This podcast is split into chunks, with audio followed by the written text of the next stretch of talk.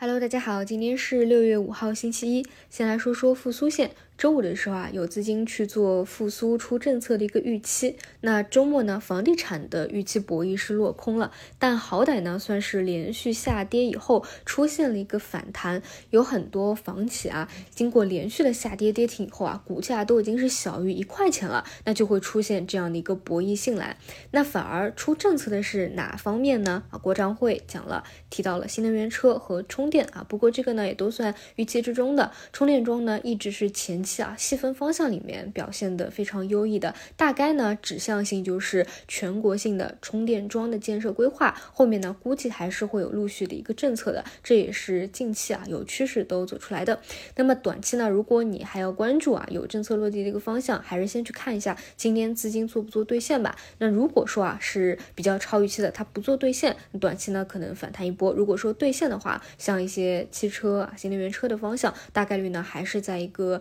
区间再去做一个磨底震荡的动作，长期来说有政策的托底，它的位置呢相对是比较低的，但是呢也要知道啊这一块的弹性肯定呢也不能去期待多少。那我的个人观点啊是，就是抛开房地产或者说汽车消费不谈，就是。去今年一月份不是有一波复苏的行情吗？很多板块都有轮动的起来。未来呢，如果是依旧看交易复苏的一个预期的话，这些各大的复苏线一定也都还会再起来的。那关于这些，你觉得位置已经极低的，你可以左侧的去交易布局，因为说实话啊，整体市场的一个指数下跌的一个空间确实也不大了啊，这里的赔率还是比较大的。那么要么呢，你就是等这个去交易复苏的板块。右侧起爆的时候，你去第一时间介入，因为毕竟呢，我们所谓的复苏啊，它不是说全面一下子各个板块它都数据转好都复苏起来的，它一定是有一个前后的顺序的不同。所以呢，如果你是想跟进市场顺势而为的，你就等这个复苏的细分方向起爆再去介入也可以啊。但是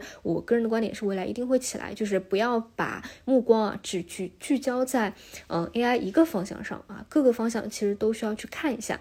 但短期来说呢，一方面是量能还不够，另外一方面啊，就是你看一些下游的有色啊、金属啊、煤炭的需求啊，五月份的数据还是比较不理想啊，所以呢，我估计还是会有一个震荡摸底的一个短期的过程。那么关注复苏线的小伙伴啊，更多还是要有一些最后的耐心。然后呢，再说回 AI 啊，首先呢是有两个大佬啊大幅度减仓和清仓了英伟达的事件，一个呢是介入比较早期的啊罗斯柴尔德家族，还有呢就是对估值研究非常深入的达摩达兰，也是很早期啊，在二零一七年的时候就不断的在投资和跟踪英伟达了。他清仓的原因呢，也在于因为他是看估值的，他觉得这个位置高估了，所以去清计算的。方式呢，就是现在人工智能芯片的市场差不多在两百五十亿美元，而英伟达呢占了百分之八十的份额。假设啊非常乐观的预期，十年以后这个市场规模还要翻十四倍，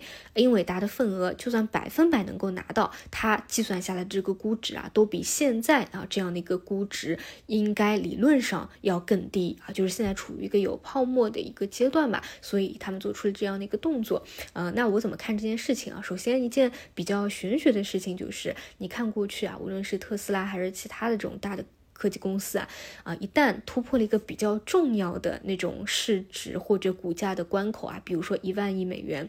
哎，都会因为各种综合的一个原因啊，出现一个比较大的回调啊，这个是案例上经常会有的。但是呢，只要你这个大浪潮没有变化。资金还是源源不断的关注你这个大的方向啊，你回调下来以后，还是会反反复复的有资金去交易的啊，尤其是在美股这个流动性非常充分的一个市场当中，所以呢，我是觉得啊，这个短期说实话，你经过了一个业绩导致的一个跳涨以后啊，这个位置就算不下跌，它其实更多也是在横盘消化的一个过程。所以短期啊，不排除啊有各种各样的因素啊，它确实会有一波调整。但是未来这个浪潮在啊，资金还是会反反复复去关注的。那再说回国内啊，A 股这边，其实我觉得主要还是要去看有什么新鲜的新闻进展，比如说英伟达又有什么介入一个新的方向了，以及呢，英伟达它到底是横盘啊，还是主升啊，还是回调啊？其实对国内的 AI 板块啊，都是有一个成本立木的影响的。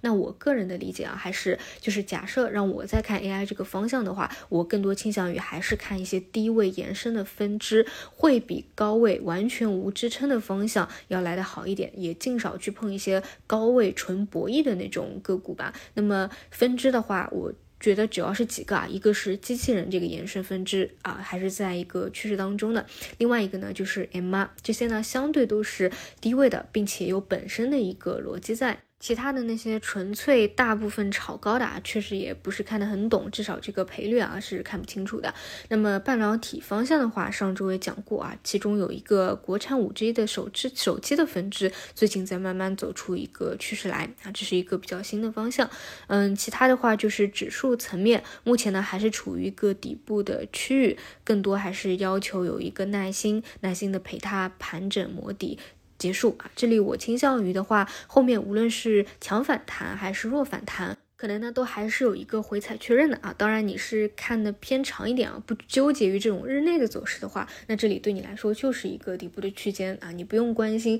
是上涨以后再探一探，还是探一探再上涨，还是不探了直接就往上了这样的一个问题。也许过几个月你回过头来看啊，就发现这个纠结就没有太大的一个意义了。好的，以上就是今天的早评内容，那我们就中午再见。